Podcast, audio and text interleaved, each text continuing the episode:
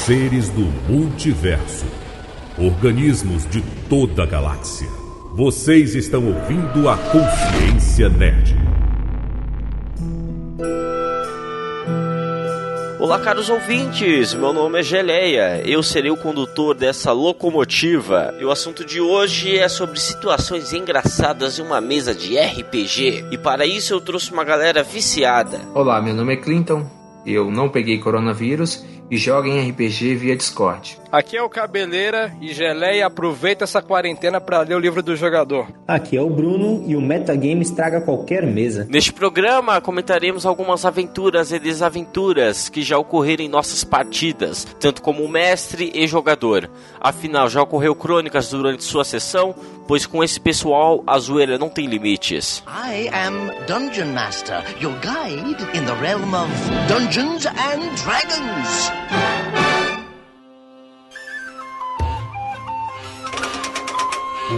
E antes de começarmos esse assunto sobre situações engraçadas que ocorrem em uma mesa de RPG, uh, vamos falar um pouco sobre o que é RPG de mesa para os nossos ouvintes. Uh, vocês que são viciados, né? Bem mais viciados que eu, como vocês apresentaria RPG de mesa para alguém que não sabe ou até mesmo para alguém que já é experiente? Ah, é basicamente um teatro, né?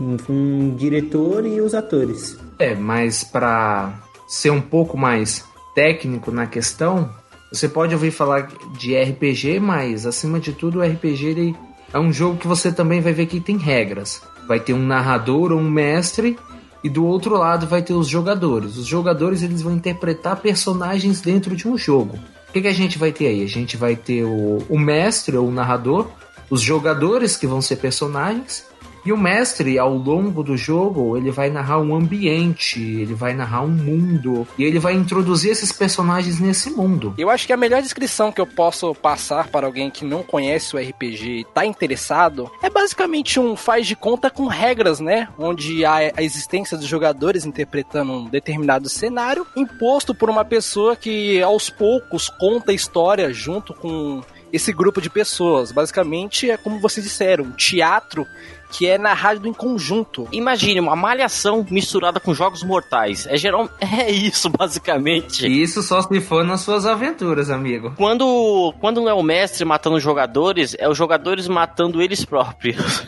Mas assim, o se você não conhece RPG, quando eu não conhecia o que é RPG, eu já tinha ouvido falar como funcionava. Mas quando vocês assistem uma mesa de pessoas jogando, talvez você não tenha muito entusiasmo de jogar. Você vai ver aquele monte de cara ou aquele grupo de pessoas ali em uma mesa interpretando personagens, fazendo papéis, fazendo caretas, jogando dados. Talvez você não entenda nada daquilo. A melhor forma é você jogar. Se você não jogar, você não vai saber o que é realmente o RPG. Você só vai falar assim, ah, é um monte de cara louco jogando no, ao redor de uma mesa. acho que todo mundo tem essa impressão, né? Cara, mas é muito bom você pegar um você virar uma pessoa que você deseja, como se você queira fugir da, dessa realidade que nós vivemos, para virar alguma coisa que você ache legal ou queira se aventurar. Imaginando que você pode ser um guerreiro com brandando uma espada longa, querendo cor correr e matar criaturas perversas ou se querer ser um, um, mago. Imagine você sendo um mago explodindo as coisas com bolas de fogo. Algumas pessoas têm essa mesma imersão usando drogas, mas a melhor forma é fazendo isso jogando RPG, mas galera. originalmente o RPG é bem antigo. O RPG não é dos tempos atuais, é bastante antigo. É um, é um tipo de jogo que está sendo renascido nos tempos atuais devido a, a grandes números que eu acho que no YouTube estão realizando streaming de RPG. Não sei se vocês já chegaram a acompanhar. Sim, tem uma galera galera aí pela internet que faz um excelente trabalho. Para quem não conhece, se começar vendo vídeos ou ouvindo podcasts relacionados ao tema ou aventura, com, aventuras, com certeza vai gostar. É, hoje em dia, ainda assim nós temos a tecnologia, pessoas podem preferir jogar em meios eletrônicos, mas nada melhor do que uma interação ao vivo numa mesa, você sentar com seus amigos e curtir mesmo o jogo, a dinâmica do jogo, porque você vai ter interações com outras pessoas. Você vê que a história não é vai, não vai fluir da forma que você já prevê ou que você deseja. Isso, o RPG vem lá de 1974, cara. É muito antigo. Não tinha tecnologia naquela época.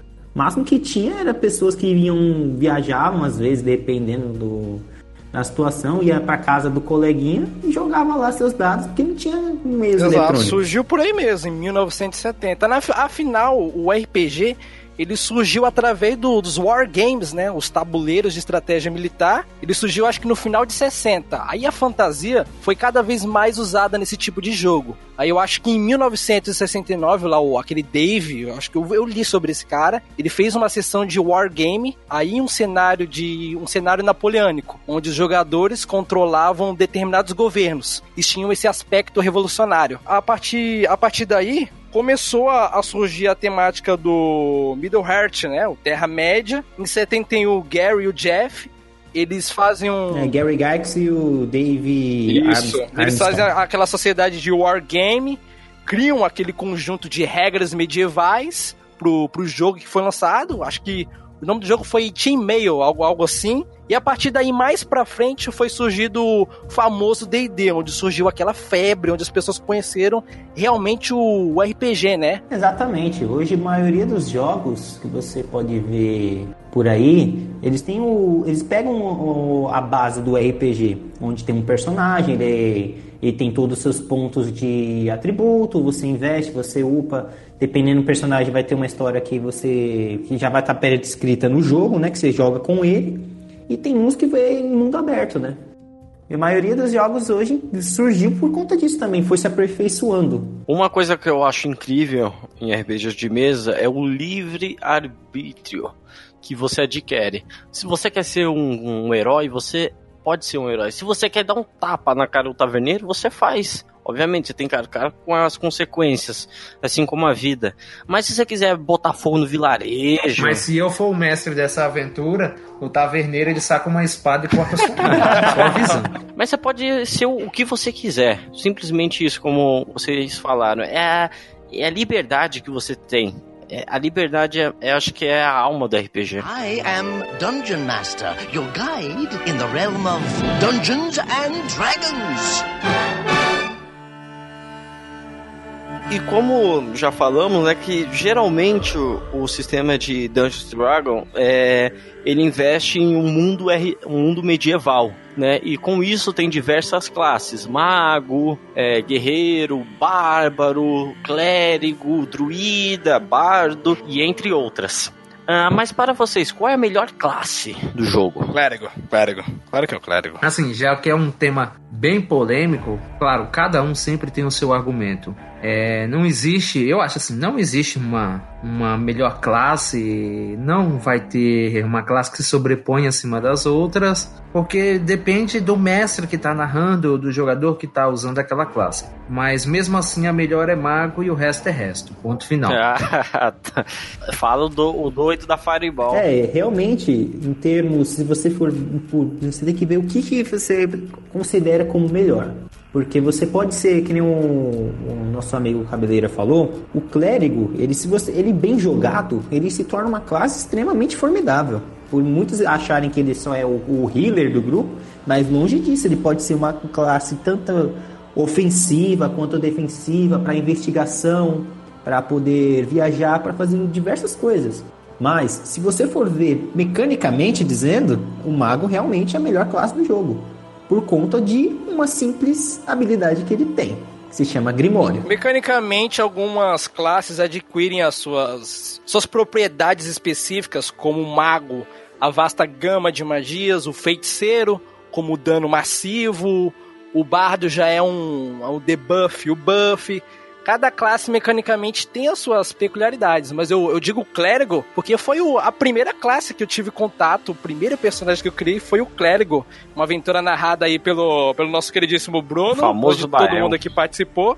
E eu criei um anão clérigo, o Bael Helvander. Acho que foi, um, foi o personagem mais marcante que eu, que eu joguei. Penso também da mesma forma, porque o primeiro, a primeira classe que eu joguei foi um mago e outro por outros pontos também, né? O Gandalf é mago e acabou o assunto. Não tem muitos argumentos.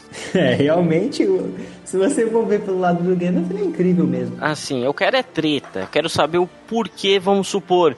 É quem deitaria quem na porrada, assim, jogava todas as classes no Coliseu, ambos é, equilibrados. Quem sairia vitorioso? Paladino. Nós fazendo sua aventura. Se for na minha aventura, com certeza é o mago.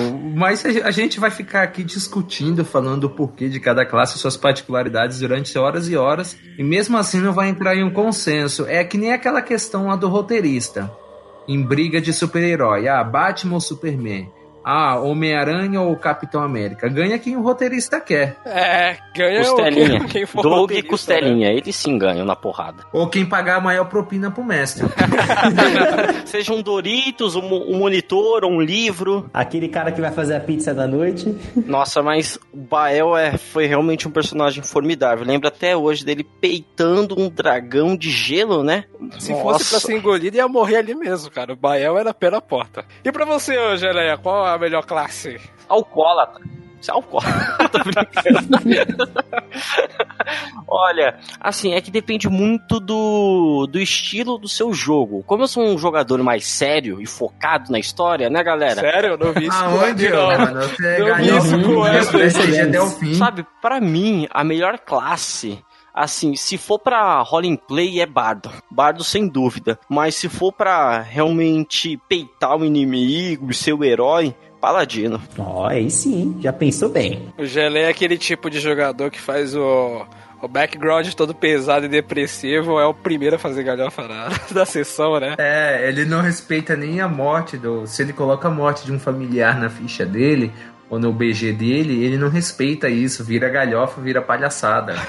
Se Logo você já mais tá o público vai descobrir o tipo de jogador que o Geleia é. já tá no inferno, abraça o capeta e dança com ele. Aos ouvintes que não conhecem, o Geleia aqui, quando ele teve o primeiro contato dele com Dungeons and Dragons, quinta edição, ele criou um druida chamado Eden. O background dele era até aquela coisa, né? O pessoal até fazia uma brincadeira com o background dele, mas tinha um potencial pra ser um personagem interessante. Mas no meio da aventura, o cara tava com ideias de queimar a floresta sendo um druida. Não, cara pera aí, que pera aí. proteger a floresta. Não, mano. pera aí. É- Primeira coisa, nós estamos salvando o mundo, tá? Elfo é uma. é- Olha, nem vou falar o que é elfo, tá bom? E assim, você já está ajudando. Você. Eu já estava ajudando eles. E ainda fica me olhando torto? Ah, que isso, galera. E aí, Não, mas o era druida elfo, querer cara. queimar a floresta? Não, elfo não, meio elfo. Ele era meio elfo ainda, né? É, ô, transformar tudo em carvão e fazer um churrasco lá com uma pele de guaxinim. Meu Deus. Isso é ser druida, galera. I am Dungeon Master, your guide in the realm of Dungeons and Dragons. Com diversas coisas agradáveis e sutis que tem uma partida, mas tem aquelas coisas desagradáveis, né?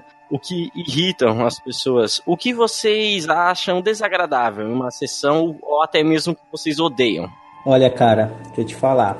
Realmente, quando o que foi dito antes é uma coisa que me deixa extremamente perturbado. É você criar todo, construir todo um personagem, fazer o seu background de um jeito, falar que ele é de uma forma, e chegar durante a aventura você interpretar totalmente o contrário daquilo que você fez. Isso pra mim é bem desagradável. Por quê? Porque você começa, você fazendo isso, você começa a gerar metagame. E o metagame, para quem não sabe, é quando um jogador ele tem informações do jogo e ele usa dessas informações para tirar vantagens durante o jogo. E aí, por exemplo, eu sei que eu estou enfrentando um, um Tarrasque. O Tarrasque, ele é imune a, a magias de quinto ciclo para baixo. Então, eu como metagame, já sabendo disso, eu não vou utilizar as magias de, terceiro, de quinto ciclo para baixo nele. Isso é metagame, mas meu personagem não sabe dessa informação. Então, não tem porquê do meu personagem usar dessa informação para se favorecer. É, sem dúvida, você falando desse tema metagame é o que eu ia falar. A pior coisa, o que mais estraga uma partida de RPG é o metagame, sendo ele baseado nas estatísticas das criaturas, ou até mesmo quando os jogadores, no meio da, do role play ou da interpretação com o personagem, começa de maneira excessiva a quebrar a quarta parede, nem para a quarta parede começa a falar coisas do mundo de fora do, da aventura, começa a falar de outros personagens. No começo pode ser até engraçado, mas durante o ciclo da aventura, a aventura começa a, começa a morrer. Aquilo vai arrancando a vida do RPG em si, daquela partida. Com o tempo, os próprios jogadores não percebem, mas eles vão perdendo um pouco do interesse em jogar aquilo devido ao metagame pior coisa que tem para mim é o metagame. E o metagame, ele leva ao off-topic, né? Que é pior ainda, é o assunto fora da mesa, né? Nego de metagame de lá, nego de metagame daqui, vai o off-topic vai ser cada vez maior. E isso prejudica a narrativa do mestre e os jogadores, né? O interesse, ele não ele não se mantém na mesa. Assim, alguns metagames estragam porque você tem que viver como se estivesse vivendo no personagem, né? Mas assim, como eu não sou a melhor pessoa para falar disso, né, galerinha? Alguns até são engraçados, mas assim, se você é um jogador sério e você vê alguém assim que ou não lê o livro do jogador, porque é muita página, ou você não lê o livro do jogador, ou você quer comentar uma piada interna que aconteceu ali, sabe? Uma coisa breve, até que faz fluir bem, né? Porque as, as pessoas se sentem, se sentem mais à vontade, dependendo se for um jogador. É, novato ali que a maioria não conhece. Ajuda a soltar. Mas é como você diz, é, metagame estraga. Não, mas eu, eu, a gente não está dizendo que o jogo precisa ser levado a sério, todo o, o, o, o que, que seja que seja levar a sério. Não que seja sem graça. E você tenha comprometimento. É totalmente diferente. Você pode chegar a fazer um, uma piada de metagame de repente, mas tem que ser bem colocada em um momento onde não vai estragar a narrativa, não vai prender os jogadores num tempo onde eles estão conversando de coisas fora do jogo. Pode ser utilizado metagame, às vezes você pode combinar uma coisa rapidinha aqui com o seu colega, mas tem que ser coisas coerentes, né? Que não atrapalhem o desenvolvimento do jogo. Outra coisa que me irrita bastante, e eu, eu já vi isso, eu já presenciei na maioria dos casos, é quando a pessoa cria um BG trabalhado, bem construído, aquele personagem sensato, cheio das suas convicções, aquela aquele determinismo todo que a pessoa faz pro personagem, pra na hora um, ele faz um neutral good, depois a pessoa já faz a ação de um neutral evil, do leal, leal evil, a pessoa foge totalmente da, das suas ações, né, da, dos seus princípios, vai totalmente contra o personagem, acaba deixando a imersão de fora, né? Para tanto os jogadores de fora e para a pessoa em si, né? Não sei, a pessoa que faz isso acha isso legal, mas Sinceramente, eu não acho. Por isso que eu recomendo que, para todos os novatos aí, peguem a tendência neutra. Neutra, você é extremamente neutro. Ou seja, você pode fazer tanto mal quanto bem que tá tudo certo. Aê! boa, boa. Por isso que a maioria dos seus, dos seus personagens você faz neutro. Positivo. Se você escolheu lá, você tem que seguir, malandro. Mas detalhe é que o Bruno já tá jogando quase uns seis anos, hein? E ainda tá é. no neutro neutro. Olha, assim, meus personagens, eu acho que o Eden acho que era neutro, eu não lembro, era neutro e bom, bom e neutro. Mas agora meus personagens eu coloco tudo, uh, como posso dizer, deixa a vida me levar, né? É, é a tática de, é a tática base, é básica de principiante, caso você não tenha uma devoção para interpretação. O problema é, tipo assim, se você tem uma tendência, vamos supor, você tem uma tendência de você ser le, é, leal e bom. Você é um paladino. Cara, se você já tem um paladino no grupo que ele é leal e bom, você pode ter certeza que se qualquer outro personagem que tentar fazer uma ação que seja é, contra os dogmas do paladino, vai gerar conflito de jogadores. Esse é um, um, um problema também que eu acho que é bom comentar já, que os jogadores têm que entender as tendências um dos outros, tentar pelo menos fazer alguma coisa semelhante. Porque quando chega não, lá na. O que, eu, que eu discordo é nessa desavença que deixa o RPG bom.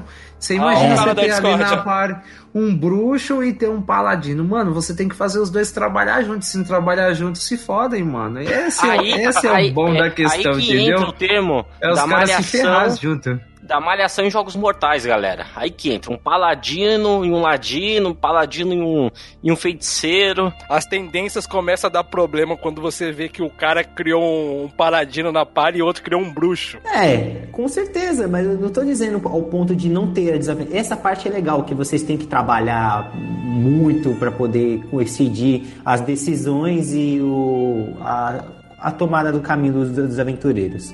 Eu tô querendo dizer que, tipo, o personagem, os jogadores não tem que levar pro coração. Tem que entender que é o jogo. Porque tem que ser jogado daquela forma. Querendo ou não, eles estão trabalhando em grupo, né? Exatamente. Porque imagina, aí um jogador lá ele fala assim: "Não, eu sou um bruxo, eu preciso fazer um sacrifício aqui para Baal, para Asmodeus, porque esse é meu negócio". Aí chega o paladino, não, que eu vou matar qualquer um que fazer o mal e eu vou destruir e erradicar o mal da terra. Aí o bruxo vai se, o jogador de bruxo ele vai se sentir meio coagido, ele fala: "Meu, mas caramba, não consigo fazer meu personagem fluir, que não sei o que. Por É, isso que eu digo, preso. tem que ter ciência do jogo, que o jogo funciona dessa maneira. Mas se eu estiver jogando com o bruxo, eu espero o paladino dormir e sacrifico o paladino mesmo. Aê! Aí você gera uma das polêmicas mais clássicas da mesa, que se chama PVP, amigo. player Ele vai estar dormindo, vai player. tomar ataque de vai tomar ataque de oportunidade, vantagem, com todos os bônus possíveis e já era, mano. Cortou a cabeça já era. É, mas tem que matar, porque se o paladino acordar, meu amigo, ou classe roubada. Se prepara. Joga um carisma e fala que foi a culpa do bardo que coagiu a ele. Caraca! I am Dungeon Master, your guide in the realm of Dungeons and Dragons. Mas dentro disso, né, tem algumas situações desagradáveis, mas também tem muita situação engraçada. Que, assim, vocês pensam, poxa, por que isso não foi gravado? Qual a situa quais situações vocês presenciaram, ou até mesmo ouviram, ouviram uma sessão de RPG? Pra começar com chave de ouro, vou falar uma situação até pra dar oportunidade pros os demais falarem algo engraçado. Vou contar bem a situação como é que foi. Estava eu jogando com algumas pessoas, não citarei nome de ninguém, mas dependendo do tanto de comentários se o público pedir, depois eu falo em um outro podcast. Estávamos jogando e um dos jogadores perdeu o personagem. O personagem ficou caído e a sessão estava um pouco longa, porque a batalha era longa, tinha muitos personagens batalhando. E até chegar a vez daquele player para fazer os, os, os dois ou três death saves para se levantar de novo ou morrer de vez, ele ficou muito tempo parado. E aí o que, que esse jogador resolveu fazer? Ele simplesmente falou que estava passando um pouco mal e a gente estava jogando em uma área um pouco aberta e tinha um banheiro nessa área. O cara foi no banheiro e falou: Galera, já que eu não tô jogando, vou ali resolver um negócio. E os demais jogadores não queriam parar. O cara foi no banheiro e ficou lá um bom tempo. Quando ele abriu a porta, não tinha imersão nenhuma que deixasse os jogadores jogando. Na hora todo mundo parou. O cara simplesmente teve uma diarreia na mesa e cai- destruiu o banheiro. Na hora, praticamente parou a sessão, acabou com a sessão. Não foi o boss que acabou com a sessão. Foi o cara cagando no banheiro. O cara cagou em todo o banheiro, meu. Tava podre. Parecia que ele tava amaldiçoado por dentro. Isso foi uma situação muito engraçada. Ficou tão frustrado que forçou a caganeira. Com certeza. Ó, uma situação que eu vi que foi muito engraçada, muito engraçada, foi durante o jogo mesmo, foi muito bom. O, um bárbaro, ele teve um, um problema, que ele tava tendo um, um- um lapso mental de memórias de antepassados. E o cara, e como ele é um bardo, um bárbaro, né?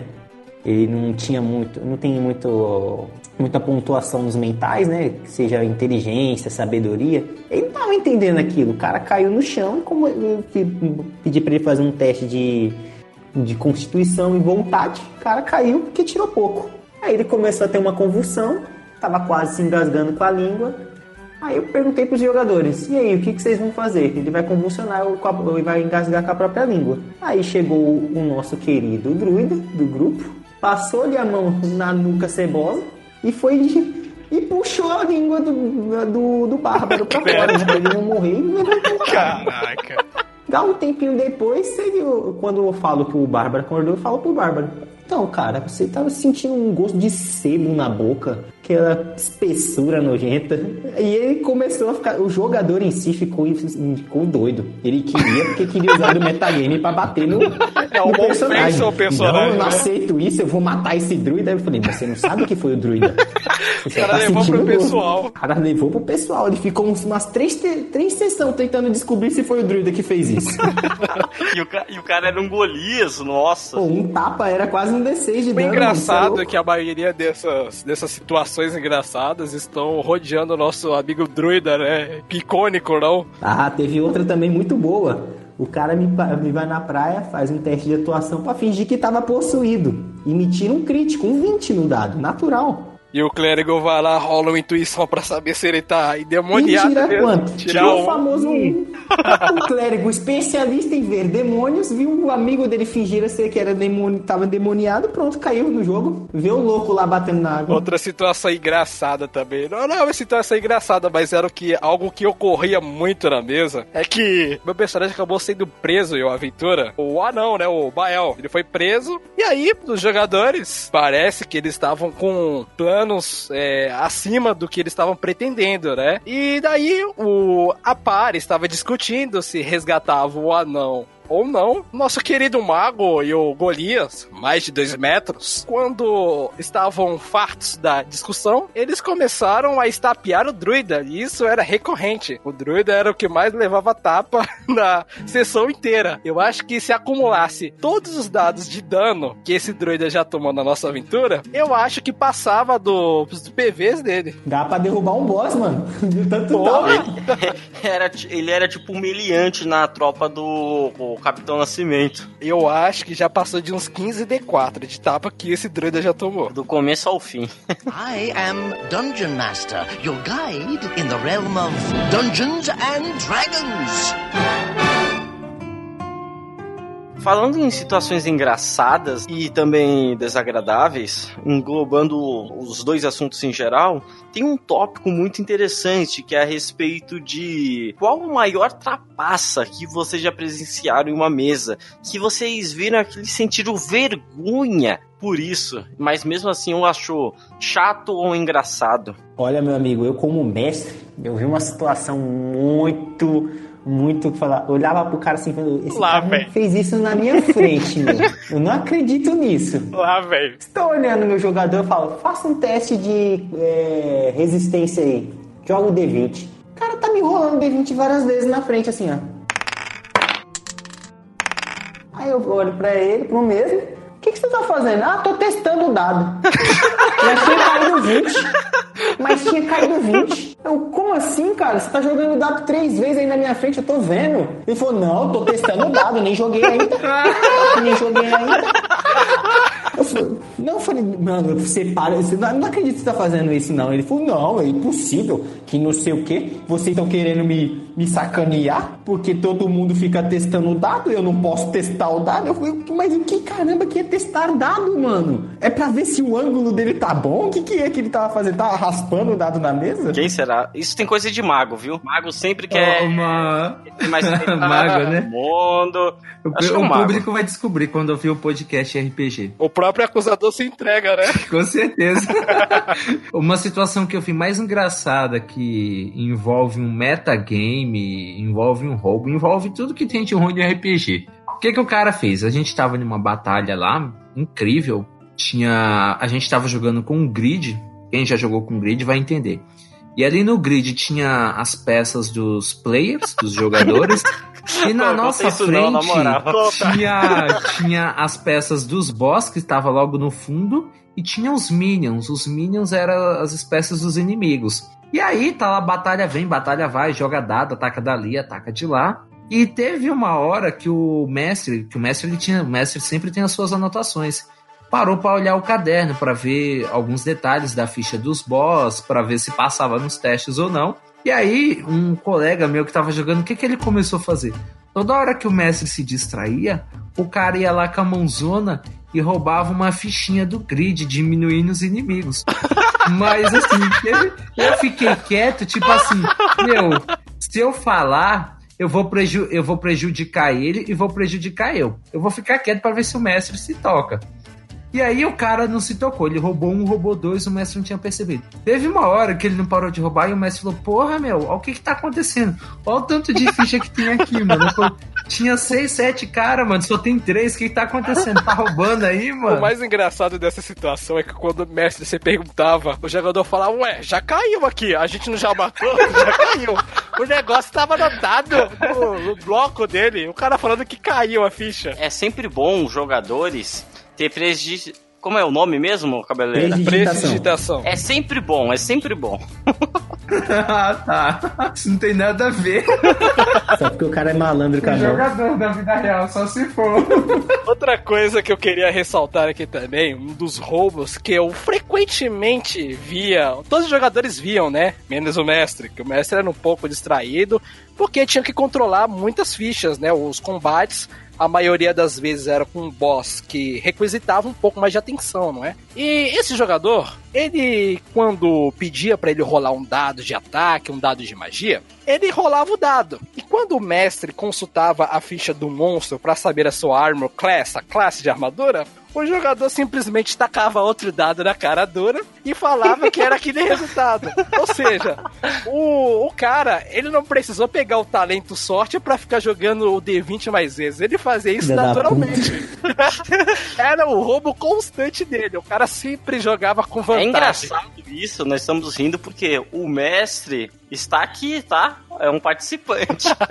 e é claro, os jogadores têm que fazer vistas grossas, porque comentar um negócio desse com o mestre é pra desanimar o cara. Ou pra deixar ele mais esperto, de repente. É, não, é, por isso, é por isso que eu falei. Na reunião, vamos colocar mesmo esses tópicos. O Bruno na próxima vai ficar mais ligeiro, poxa. Ah, e só pra, assim, com o uso da tecnologia, o que que foi piorando? Os caras roubavam, colocava metagame, o que que faziam também? Ficava jogando perto do mestre, que aí quando via o boss, o que que os caras faziam? iam, iam, no, iam no livro dos monstros, procurava aquele boss, printava e mandava em grupo de WhatsApp e ficava no meio da frente, na frente do mestre. Ô, olha o WhatsApp aí, mano, eu mandei pro seu. Você tá tacando bola de fogo? Você é burro, olha o O WhatsApp cara tava eu fazia assistindo pro mestre isso, pro banheiro, mano. É, olha o O mestre. WhatsApp aí, eu já mandei pro seu. Fica, para de tacar bola de fogo, tá vendo que a criatura tem imunidade a fogo? Eu te mandei a fraqueza dela. ô. O mestre ficava entortando a cabeça, aquele monte de jogador mexendo no celular e trocando de ideia. Pensava que tava armando planos de combo, combinando as magias, vendo o que podia fazer ali naquela situação. Mas não, consultando as fichas do- dos monstros no, no WhatsApp. Ou uma, uma situação engraçada foi por conta disso, que um jogador quase matou o grupo todinho. Porque eu- essa parte eu lembro que foi comigo, comigo mestrando. E aí o, jogador foi lá, ele olhou a ficha do monstro que, ele, que vocês iam enfrentar, que ia, tá, ia ter caído no, no, no encontro. Aí eu, de repente eu mudei o, o monstro. Falei, ah, é, beleza, vamos mudar o monstro aqui. Nossa, Coloquei verdade. um monstro que era acima do nível de dificuldade do grupo e o grupo quase morreu por conta disso. Verdade, eu lembro. E dessa vez não fui eu não, hein? Dessa vez não fui E esse eu. jogador, e esse mesmo jogador que fez isso, ele ainda falou alto na mesa: o mestre vai colocar tal criatura. Boca aberta. O cara gritou. Acho que o cara quis ser útil. Ele falou assim: não, o mestre vai colocar essa criatura, galera. Se preparem. E ele falava: Eu não vi, eu não vi, eu acho. Eu acho que ele vai colocar. Eu acho. O cara tinha um poder de evidência do mago. Você sabe a expressão que o Hannibal Lecter faz quando olha sua vítima? Então, foi o Bruno olhando pra geral do grupo. Outra coisa também que vocês o, já vão pegando já, quando forem jogar via Discord, usem o, o, o programa lá de dado o- no, no próprio Discord, tá? Plugin, não vai né, confiar que o cara vai jogar um dado lá na casa dele, não, que ele vai jogar um chaveiro e vai falar que tirou 20. Sim, sim, a gente tem muita essa dificuldade. Vai jogar Discord, É. você joga lá, o cara só fala assim na cara de pau. Nossa, eu tirei 18, juro pra você, juro pra Vem você. cá, Eu vou vou até mandar mandar sem 19. foto. Jura, vamos O mandar menor foto. dado que o cara tira é 18. Quando você menos espera, o cara não tá jogando dado, né? O cara tá jogando peão, Um, um- um parafuso. um parafuso. E aí, pra melhorar, o cara já manda uma foto. Ó, eu até tirei foto aqui do É. WhatsApp, vou mandar pra Nossa. vocês. Nossa. Isso E- é pilantra, eu filho. Tem gente que já é sofri muito disso. Eu juro pra você, vem cá, vem cá. Pera, vou mandar uma foto. Dava dois minutos ele mandava uma foto. Pro Pablo que vai estar escutando esse podcast. E aí, quero leiloar seus dados na Comic Con, hein? Nossa, é, é 20 atrás de 20. Tanto que o, o, do mestre proibiu na última sessão ele usar. Porque teve uma, teve uma situação que ele precisava tirar um número alto. Senão iria acontecer alguma coisa com ele. E esse jogador um pouco emocional, ele falou assim: vou, te, vou tirar 20 na sua cara. E eu fiquei, nossa, não, ele vai tirar um e o, o mestre vai matar ele. acreditava, né? Ele jogou o dado e tirou 20. Foi, foi inacreditável aquilo. É o jogador mais orgulhoso da mesa, né? É, e chegou uma época que o jogador começava a fazer isso pra provocar o mestre. Sim! Ele simplesmente pegava o dado e falava, ó, fica vendo, ó, vou passar ó, na sua cara, ó, vou esfregar na sua cara. E jogava o dado em cima do mestre e dava 20, E aí mano. ele Não ficava, acreditava naquilo.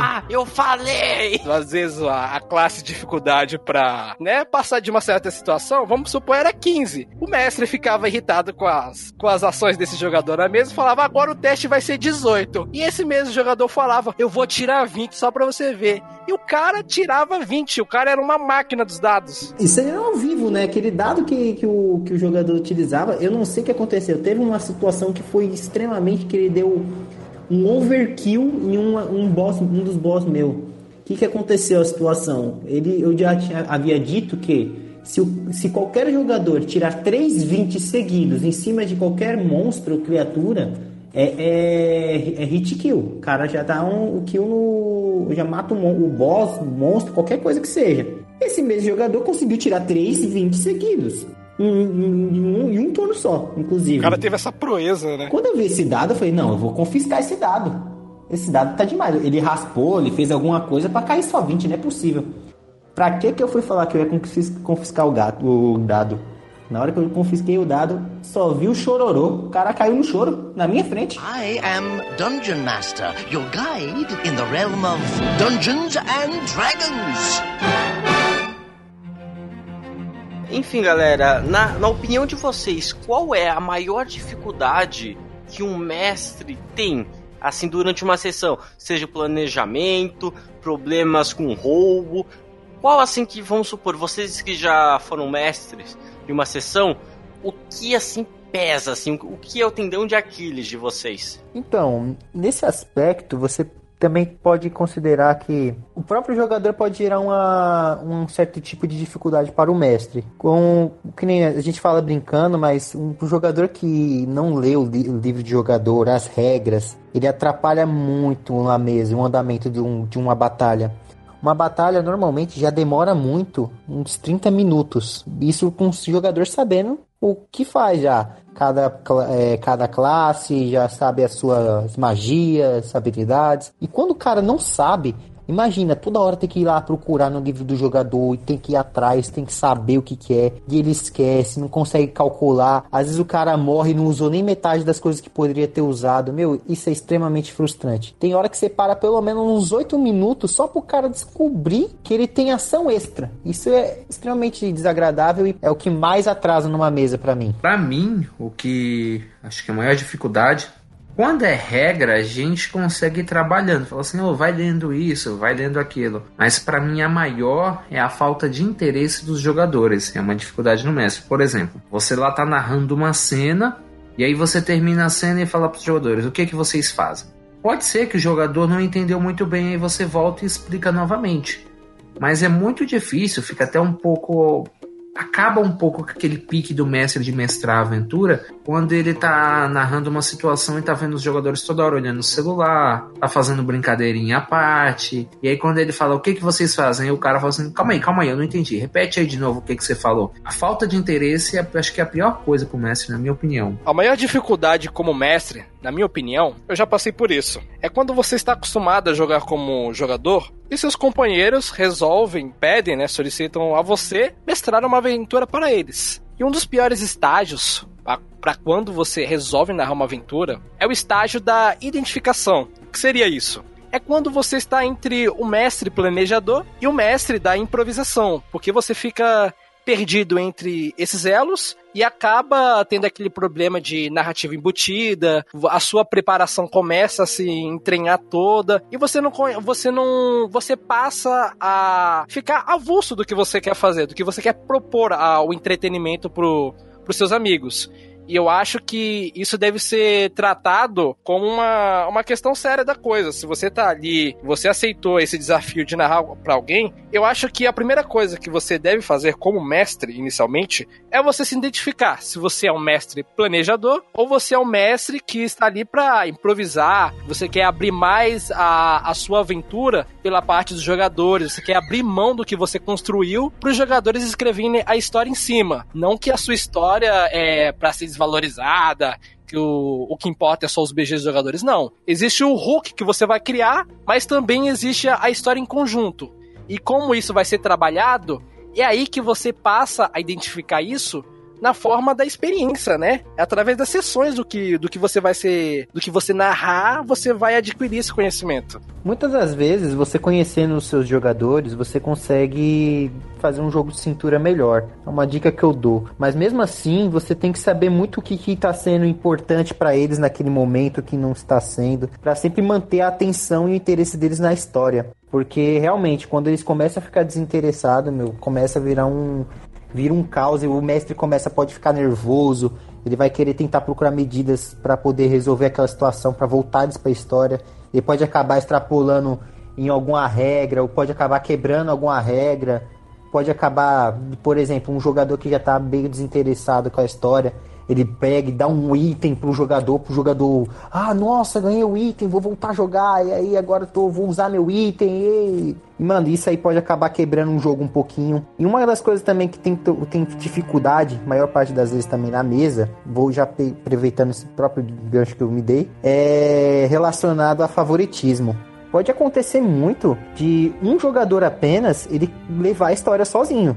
Ele, ele que chama os jogadores para ir tal lugar, para instigar tal coisa, para propor o que, que é um combate válido, o que, que não é. Fazer com que os outros jogadores interagem também na história é um, é um desafio e tanto, porque você não sabe o que está passando na cabeça daquele jogador, você não sabe se ele tem a, a determinação e a competência para poder guiar uma situação ele mesmo ou ele propor ideias boas. E aí você, como mestre, tem que estar tá sempre fazendo esse jogo de cintura, porque senão pode parecer que você está mestrando a história para um cara apenas e os outros são só coadjuvantes. Sabe, para mim, Assim, eu não diria que eu mestrei partidas inesquecíveis. Eu, eu faço uma coisa rápida só pra tirar a abstinência da galera, sabe? Uma coisa descontraída. Mas assim, sem, mesmo sendo uma coisa descontraída, para mim o que mais pega é, vamos supor, é jogador uh, levar, digamos assim, o pessoal à vida real com RPG. Vamos supor, você faz uma piada com a pessoa na vida real e acha que pode fazer com o mestre. Entende? Isso, isso mata. Aí os jogadores pedem total atenção, foca, foca no, nos erros. Nossa, estraga. Eu, pelo menos, fico desanimado em mestrar a partida assim. I am Dungeon Master, your guide in the realm of Dungeons and Dragons. Mas assim, uma das coisas mais conturbadas é o metagame. Pois se você quer viver uma imersão medieval, algumas pessoas conseguem ter a concentração, mas a maioria se perde. Qual momento isso pode ser usado e não pode? Bom, o metagame ele pode ser usado quando você está discutindo com um grupo é, tomadas de decisões que não envolva um momento da história.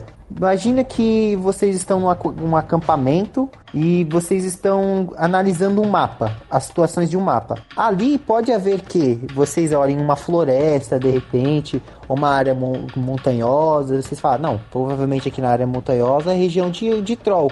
Seu personagem não sabe disso, mas o, seu, o jogador tem ciência disso. Aí é um metagame que ele tá discutindo é, fora do, do contexto da história, mas que até ok ele discutir junto com os jogadores. Isso é até tolerável. Eu acho que o metagame ele é necessário quando o mestre da partida e os jogadores se confrontam para discutir a respeito das congruências físicas e mecânicas que está sendo utilizada no naquele determinado sistema. Como eu e a maioria aqui que está escutando acho que a maioria, grande parte, joga mais Dungeons Dragons Acredito eu que nem todos utilizam todas as regras do D&D, até porque a gente faz uma adaptação do, do sistema para jogar, certo? Nem todas as pessoas utilizam todas as regras. O metagame, ele eu acho necessário para quando uma, uma validação, uma regra o jogador está utilizando e o mestre ou desconhece ou ele não preferiu não utilizar na sua aventura. E, e fica aqui naquele embate. Metagame é necessário nessas horas. Ambos utilizarem o conhecimento que tem na vida real para resolver a situação do jogo. Nada de usar metagame para saber as desvantagens de uma classe, de um monstro, de do mundo. É tanto que na próxima aventura que eu vou narrar, vou fazer um teste eu não estou mandando nem mapa para os players. Eu vou mandar só o mapa que for preciso em uma determinada hora. Por exemplo, vocês vão passar nessa área eu mando o mapa. Eu não vou mandar mapa do como funciona o mundo ou como está as cidades. Senão os jogadores do nada podem falar assim: ah, a gente quer ir para esse local. Mas porra, como você pode ir para esse local? Eu estou determinando que você não conhece aquele local. Você vai descobrir ele ainda esse mapa, essa cidade existe no mundo, mas você não conhece. Aí por isso que eu não distribuí o mapa, vou fazer esse teste. O cara manda a foto do mapa no, no grupo do WhatsApp pra pessoa, a gente vai pegar a rota X pra desviar do monstro Y. e cair, porque senão o monstro Y ele é muito forte, tem fraqueza tal. é embaçado. O metagame realmente pode é uma coisa que sempre que possível tem que ser evitada, ao meu ver. Porque pode vir tanto para favorecer quanto para destruir a mesa num piscar de olhos, meu. Mas é isso, galera. Evitem o metagame, leiam o livro do jogador, pois afinal de contas, se vocês verem um licantropo, lembre-se, a fraqueza é a prata. Deita o lobo na prata que é GG. É só deitar o lobo na prata. Que bosta.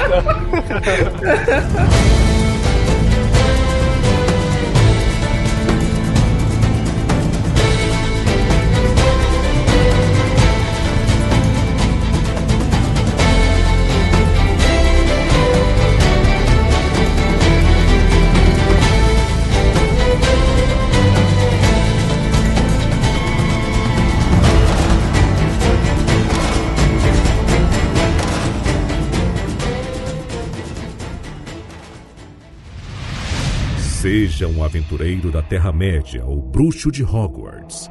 Agradecemos aos nossos ouvintes. Contamos com você no próximo programa. consciencianerd.com